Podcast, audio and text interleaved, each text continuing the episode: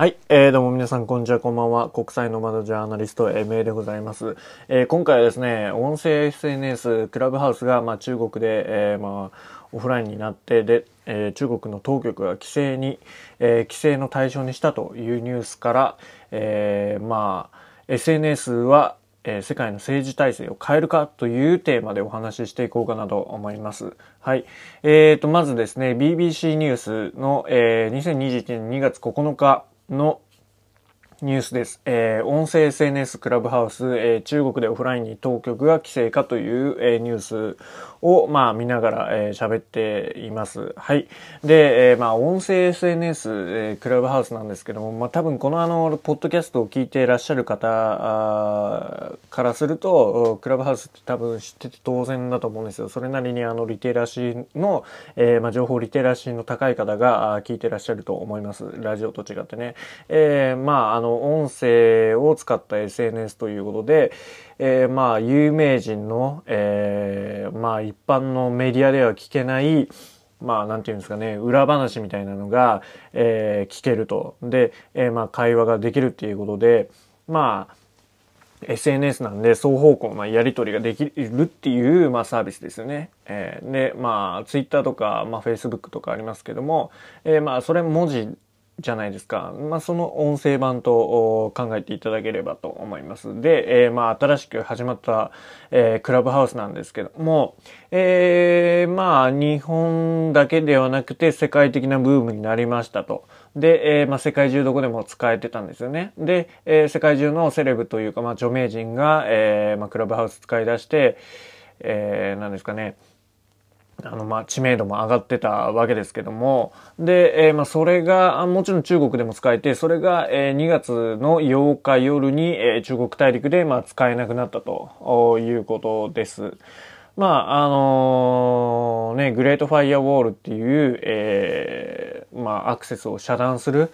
えー、ファイアウォールございまして、で、それで、まあ、遮断されたんじゃないのかって、えー、言われてます。はい。で、えー、ここでポイントなんですけども、あのー、その中国人ユーザーが、まあ中国人同士とか、えー、まあそれから香港人、台湾人と、えー、まあ非常にセンシティブな、えー、まあ地方、まあ関係の人々と、まあ自由に、えーまあ、中国を中心とした諸問題を、えー、話し合っていたと。まあ、香港問題とか、えー、まあ、ウイグルの問題、それから台湾の問題とかですね。えー、まあ、そういったものを、えー、議論していたということで、まあ、特に、えー、ね、目を引いたのは、あの、中国と台湾人、中国人と台湾人の、えー、まあ、議論、これからの未来の議論だとか、えー、まあその台湾問題に対しての是非みたいなのを、えー、話し合ったと言われてて、まあ一部はその中国人はまあ香港人や台湾人に対して同情をしたっていうようなことも、えー、一部報道では出ています。で、えー、まあそのね、えーことに関してですけども、まあ、結局ね、このクラブハウスは当局規制されてしまったので、まあ、何も起きないでしょうということなんですけども、まあ、これ、後で、後半で詳しく取り上げます。このあたりはね。で、えっ、ー、と、まず、この SNS なんですけども、過去に、まあ、SNS で世界の政治が動いたことってあるのを、まあ、ご存知でしょうかね。多分、あの、皆さん記憶に新しいと思いますけども、えー、SNS、まあ、メジャーなところだと、Facebook とか、えー、Twitter、それから Instagram とか、まあ、最近では TikTok なんかありますけども、大体この SNS っていうものが、政治のツールとして使われ始めたのが2010年初頭、2011年なんですね。で、それがあの、有名なジャスミン革命ってやつで、えー、まあ北アフリカのイスラム国で、イスラム国であるチュニジアで起こったデモですよね。で、えー、まあ、まあ、とある少年が、青年が焼身自殺して、で、えー、まあ、これに共感する、人々が、まあ、SNS 伝いで、まあ、Facebook 伝いで、えー、まあ、こう、共感を呼び、えー、デモに向かって、まあ、ベンアリ大、えー、政権っていうものが、あのー、なんですかね、その腐敗体質っていうのか、えー、まあ、それから人権抑圧してるところとか、まあ、そういった闇の部分とかがね、えー、これはどうにかしなきゃならんっていうことになって、人々のね、意識高まって、で、デモになったということで、えー、まあこれがね、あの中東各地で、えー、まあ起こったんですね。チュニジアだけではなく、エジプト、リビア、シリア、イエメンとかね、えー、まあそういったところで受けた、あの、起こったと、デモが起こったということで、まあこのデモをつなぎ止めたのが Facebook という、まあ SNS だったっていう話なんですよ。はい。で、えー、もう一つ、中国でも、実は、この、中東のジャスミン革命の影響を受けてデモが起こりそうになったのは皆さんご存知ですかね。まあ、鎮圧されたんで、えー、全然、あの、ジャスミン革命、中東のジャスミン革命に比べて、えー、知名度はあ高くないんですけども、まあ、2011年2月20日に、えー、中国ジャスミン革命っていう名前で、まあ、実施される計画だったんですよ。うん。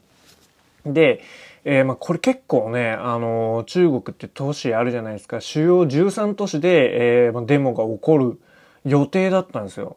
今考えるとすごいですよね。13都市で、でですよ。あの、まあ、このデモを起こす理由としては、やっぱりチュニジアの状況を見て、えー、ね、その大統領が、あの、追い出されたってなって、で、まあ、政権崩壊したとなって、で、中国ではどうかっていうと、中国共産党っていうものがずっとまあその当時までにまあ62年も、えー、ね、あの中国を支配していたわけで、で、さらにあのその頃もっと貧富の差がね、激しかったこともあって、あの、中国にも、おその、ジャスミン革命の波が来て、えー、ね、一党独裁を廃止して自由を手にしようみたいな、のが広まってきてですね。で、デモを起こそうっていう風になったんですよ。で、結局、逮捕者が出たんですよね。逮捕者がだいたい15人ほど出て、まあ、死者数は0人になったんで、まあ、日本にも全然影響はない感じなんですけども、おまあ、あの、まあ、上海なんかでも若者4人強制連行っていうかね、南京とかでも出てますね。で、天安門には、まあ、警官がすごい、えー、私服警官も動員して、まあ、厳重な警戒に当たっていたということで、うん、ちょっと中国の牙城が崩れそうになった過去もあるということで、まあ、今回のクラブハウスの一件にもつ、つながっていくと思うんですけども、でね、えー、他にも、まあ、このジャスミン革命の場合は、ツイッターとか中国で使えなかったので、ウェイボーっていう、えー、中国独自のツイッターで、えー、この革命は起こったわけですけれども、他にも、えー、インスタグラムとか TikTok とかも、えー、デモ、政治、反政権運動に使われてるんですよね。で、そのところをね、ちょっと話していこうかなと思うんですけども、えー、まずですね、えー、インスタグラムなんですけども、実は最近起こったルカシェンコフ、あルカシェンコさん、あの、ベラルーシですね。ベラルーシで、えー、まあ、長期政権やってるルカシェンコ大統領がいて、で、まあ、明らかな不正の選挙があったということで、まあ、市民が、えー、デモを起こしたわけですよ。で、そのデモの主導になったのは女性主導だったたわけです。女性が主導してデモを起こしていたと。で、その女性陣が使っていた SNS がインスタグラムで、インスタグラムを通して、えー、まあそのデモ運動とかを呼びかけていたわけですよね。で、えー、まあインスタグラムって非常にこうインスタ映えっていうぐらいなんで、えー、ね、あの、視覚情報をすごい、ね、盛り込むことができるんですよ。で、えー、ベラルーシ国旗を、まあ、うまく使って、えー、まあ、その色合いですね、白とか赤とかをうまく使って、えー、まあ、ポップにね、情報を発信しているということで、まあ、これ結構、うまいというか、なんというか、あまあ、テクニックなところなんですけども、その、旧ソ連っていうのは、やっぱりどっか暗いイメージがあるじゃないですか。で、その旧ソ連とは確率を期す全く違うこうポップな発信をすることによってねインスタ映えするような全然ギャップのある投稿をすることによって何か期待感があるんじゃないかと。期待感を抱きたくなるようなそのね投稿を見た人他の、えー、まあ、ベラルーシの人たちが立ち上がるような、えー、まあ、インスタグラムの使い方をしていたということで、まあ、インスタグラムが全然無関係そうなインスタグラムが、まあ、政治運動に役に立ってたよっていうこともあるんですよ。はい。で、えー、続いてなんですけども、今度ツイッターですね。ツイッターといえば、えー、もう言わずもがな、えー、某アメリカ大統領のトランプ元大統領っていうのは、えー、とにかく追廃って言われてるほどツイッターをかなり使っていたと思うんですよ。まあその重要なあことだったり、まあ、人事に関してもツイッターでね、えー、首にしただろう、どうだのっていうことをつぶやくくらい、かなりツイッターのヘビーユーザーだったわけで、で、えー、まあ外交、まあ敵、敵というかまあ、アメリカの外に対しても、まあ、ツイッターを通じて、えー、意思、意見表明なんかもしてたりしたじゃないですか。まあ、有名なところで言うと、まあ、キム・ジョンですよね。キム・ジョンのことをロケットマンだとか言ったりとか、ああとは、そのね、キム・ジョンにもしこのツイートを見てたら、あなんか連絡してほしいとか、まあ、来てほしいみたいな呼び出しもしたことあったじゃないですか。で、えー、キム・ジョンはツイートを見て驚いたとかいうコメントを残してたこともあるぐらい、まあ、あの、史上最強、最高にですね、えー、まあ、ツイッターを操った大統領には間違いないんですけども、まあ、トランプさんというのはね、うん、まあ、結果、えー、まあ、退場していくことになるんですけども、ツイッターからね。うん、で、えー、まあ、それはさておきですね。えー、他にツイッターを使ったあ、まあ、デモというか、あの、政治活動なんですけども、えー、2020年に起こったあのアゼルバイジャンとアルメニアのナゴルノカラバフの紛争で非常にここね、えー、高度なあ情報戦が行われてたわけですよ。結構メディアとかでは、えー、最新のドローンが飛んで、えー、まあ戦争、戦闘のシーンで誰か人が殺されたりとかいうのがあのメディアで出回っていると思うんですけども、実はまあそれも、えー、まあ両国の思惑通りだと思うんですよ。うん、で、えー、彼らはその逆にね、あのデモ隊がデモを呼びかけるようにここに集まってみたいな感じで、えー、まあ投稿して人々の心を動かして、まあデモを動員するっていう感じじゃなくて相手のその戦闘シーンまあ、例えば相手国が自分の国の、まあ、民間人であり、えまあ、兵隊さんなりを殺す瞬間っていうのを撮影して、で、その撮影したデータをツイッターに上げて、これだけ、えー、相手国は野蛮なんだぞと。相手側の非人道的なところがあるぞっていうのを、えー、他の人にアピールして、で、その国際的な世論を自分の方に向けるという、かわいそうな被害者であることを、えー、認知してもらうっていうのが、まあ、両方でやってたんですよね。相手が殺してくるシーンを両方が切り取ってで載せるっていうような、えー、使い方がツイッターでされてました。で、間違いなくそのツイッターが、えー、まあ戦況っていうか、あのー、ね、国際世論を動かすツールになったのは間違いないと言われてます。で、えー、もう一つなんですけど、今度 TikTok です。TikTok は、あの、2020年8月なんに起こったあの、今度はロシアのね、えー、デモなんですよ。今もあの、ね、えー、おそらく聞いたことはあると思うんですけども、もうこのあの、ポッドキャストでも取り上げました。それが、あの、あ、ごめんなさい。あの、ロシアの話なんですけど、ロシアのナワリヌイさんが毒殺されたのが8月ですね。で、えー、まあ、デモが起こったのは別の日付でした。えっ、ー、とですね、その TikTok が使われたっていうのは、このナワリヌイさんに関する、えー、ナワリヌイさんって投獄されたじゃないですか。で、えー、これもあの、ポッドキャストで取り上げたんですけども、まあ、ナワリヌイさんを、えー、解放しろっていうデモが起こったわけですよ。うん。で、そのデモが起こった理由っていうのは、あまあ、結構 TikTok の影響が大きいわけですよね。うん。あの、TikTok に、えー、まあ、デモ参加を呼びかける投稿がね、あっ、で、それを、あの、ね、皮肉なことに TikTok って AI で、えー、自分が好きそうな動画をリコメンドされ、えー、してくるじゃないですか。で、そのデモ参加の投稿が、綺麗に、えー、多くの人にレコメンドされたっていう、えー、背景があるんですよね。で、結局、そのデモ隊の行動を認知され、で、えー、それに賛同するも人も増えたというような背景があります。で、えー、まあ、その TikTok で、デモ隊が大きくなったっていう感じなんですよね。うん。で、えー、当然ね、そのプーチン政権側も、あの、対抗措置を取ったわけですよ。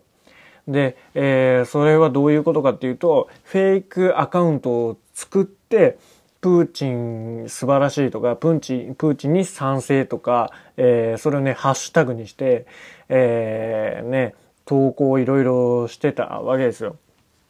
その反対デモの反対みたいな感じで、まあ、フェイクアカウントなんですよね。で、それが、あの、実は TikToker にお金払って、えー、やってたらしいんですよ。そのプロパガンダじゃないですけど、政権に、えー、賛成的な投稿をするようにっていうようなあ投稿をね、えー、頼んでたらしいんですけども、で結局ダメだったんですよね。抑えられなかったんですよ。で、えー、まあ、その抗議参加を呼びかける投稿を結局ね、削除するように要求して、えーまあ、情報を、まあ、遮断できなかったとして、えー、まあ、TikTok に対して罰金をね、400万ルーブルほど貸したっていう背景があるんですよ。うん。だからね、えー、まあ、結構、まあ、いろんな SNS がその民主化の火種にはなってるんですよ。で、えー、なおかつ、まあ、その政府側にもこうしたね、ハッシュタグ使ってフェイクアカウントを、まあ、どの SNS でもそうですけども、えー、取って対抗するっていうのが、あね、泥沼の、なんていうんですかね、えー、市民とのやり合いになってるっていうのが現状です。もう一方で、その SNS っていうのは政治に対してメリットをもたらすだけじゃないっていう見方もあるんですよ。脅威でもあるっていう。まあそれが2016年の米大統領選挙で起こった、まあフェイクニュースとかですよね。結構この単語は、あまあ、定着してきましたけども、誰かが意図的にね、えー、流したフェイクニュースによって、まあ、世論がコントロールされるということがあって、うん、で、まあこれがね、民主主義に対して、えー、まあ危険になるんじゃないのかって言われてますね。うん、まあそれは消えないでしょう。どの時代になっても、えー、消えないし、まあ AI によるコンテンツ判断とか、まあそういうところで、えー、ね、あの、まあ品質自体は良くなっていくんでしょうけど、まあ最終的には決めるのは人間なんで、まあその辺があるんじゃないのかなと思います。まあフェイクニュース、まああのー、人間はね、えー、真実、本当の真実よりも信じたいものを信じる生き物なんで、まあそこをね、うまくついて、えー、SNS の弱みっていうのをついて、まあよからぬことを企む人とか、あいるんじゃないのかなと思います。はい。で、えまあ結構長くなっちゃったんですけども、まあ、以上がその SNS と、えー、政治の関係でした。まあ、こういう革命が起こったよねっていうことを、まあ、ご紹介してきました。で、えー、まあ、そんなね、えー、デメリットっていうのがあるんですよね。あると思います。そのフェイクニュースとか、あと行き過ぎちゃうと、まあ、ツイッター社の、まあ、トランプを凍結したことによるね、あの、是非みたいなのがあるじゃないですか。あんなに強権発動していいのかみたいなことを言ってますけども、まあそういうね、えー、まあいざこざあれどう、こうしたね、革命の種になってるのは間違いないということです。で、最後に、えー、最初の話に戻りますね。クラブハウスの話に戻ります。で、クラブハウスの、えー、まあ、中国当局が、えー、まあ、遮断したっていう話なんですけども、まあ、その遮断するまでに得られたことって結構無駄じゃないと思うんですよね。その今まで、えー、気軽にというか、まあ、簡単に議論できなかったわけじゃないですか。その言論のね、えー、まあ、統制がありますから、あ物事について考えたいもしくは議論したいと思っても、えー、それ自体がタブーなんで、えー、ね禁じられてるわけですよ。そっから得られるもんってぶっちゃけ何もないですよね。うん、だからあのー、まあ、例えばその台湾問題とかあ、まあ、中国人が聞いてで台湾人同情したりとか、まあ、香港人同情したりとかするでしょう。で、えー、まあその中国人っていうのが今後どうしていくかっていう話で、ね、少なからず未来を変えることにはなってると思うんですよ。明日からの生き方で明日からどう思うかっていうのは言わん言っちゃダメだけど思うのは自由なんででそうした行動をね一人ずつ変えていくきっかけになったんじゃないのかなと思うわけですよ。もしかしたら今日明日で、えー、まあ遮断されちゃったんで何にも社会は変わらないかもしれないです。でも、えー、ひょっとしたら5年後10年後にあの時のクラブハウスの一件がきっかけで、えー、誰かね立ち上がったりとか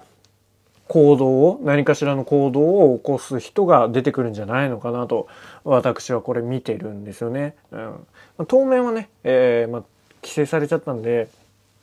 あの、ダメだと思います。しかも、あの、クラブハウスのこの音声システムっていうのは、中国系の、えー、まあ、音声の、まあ、AI の、確か音声サービスを使ってたはずなんですよ。だからね、えー、一部ではこのクラブハウス規制しなかったのは、言論の自由があったのは、まあ、泳がせてたんじゃないのかなとも言われてます。で、泳がせて、後でマークして、えー、ね、こう、一気に一網打尽でみんな捕まえるみたいなやってたのやるつもりだったのかもしれません。まあその辺は分かりませんけども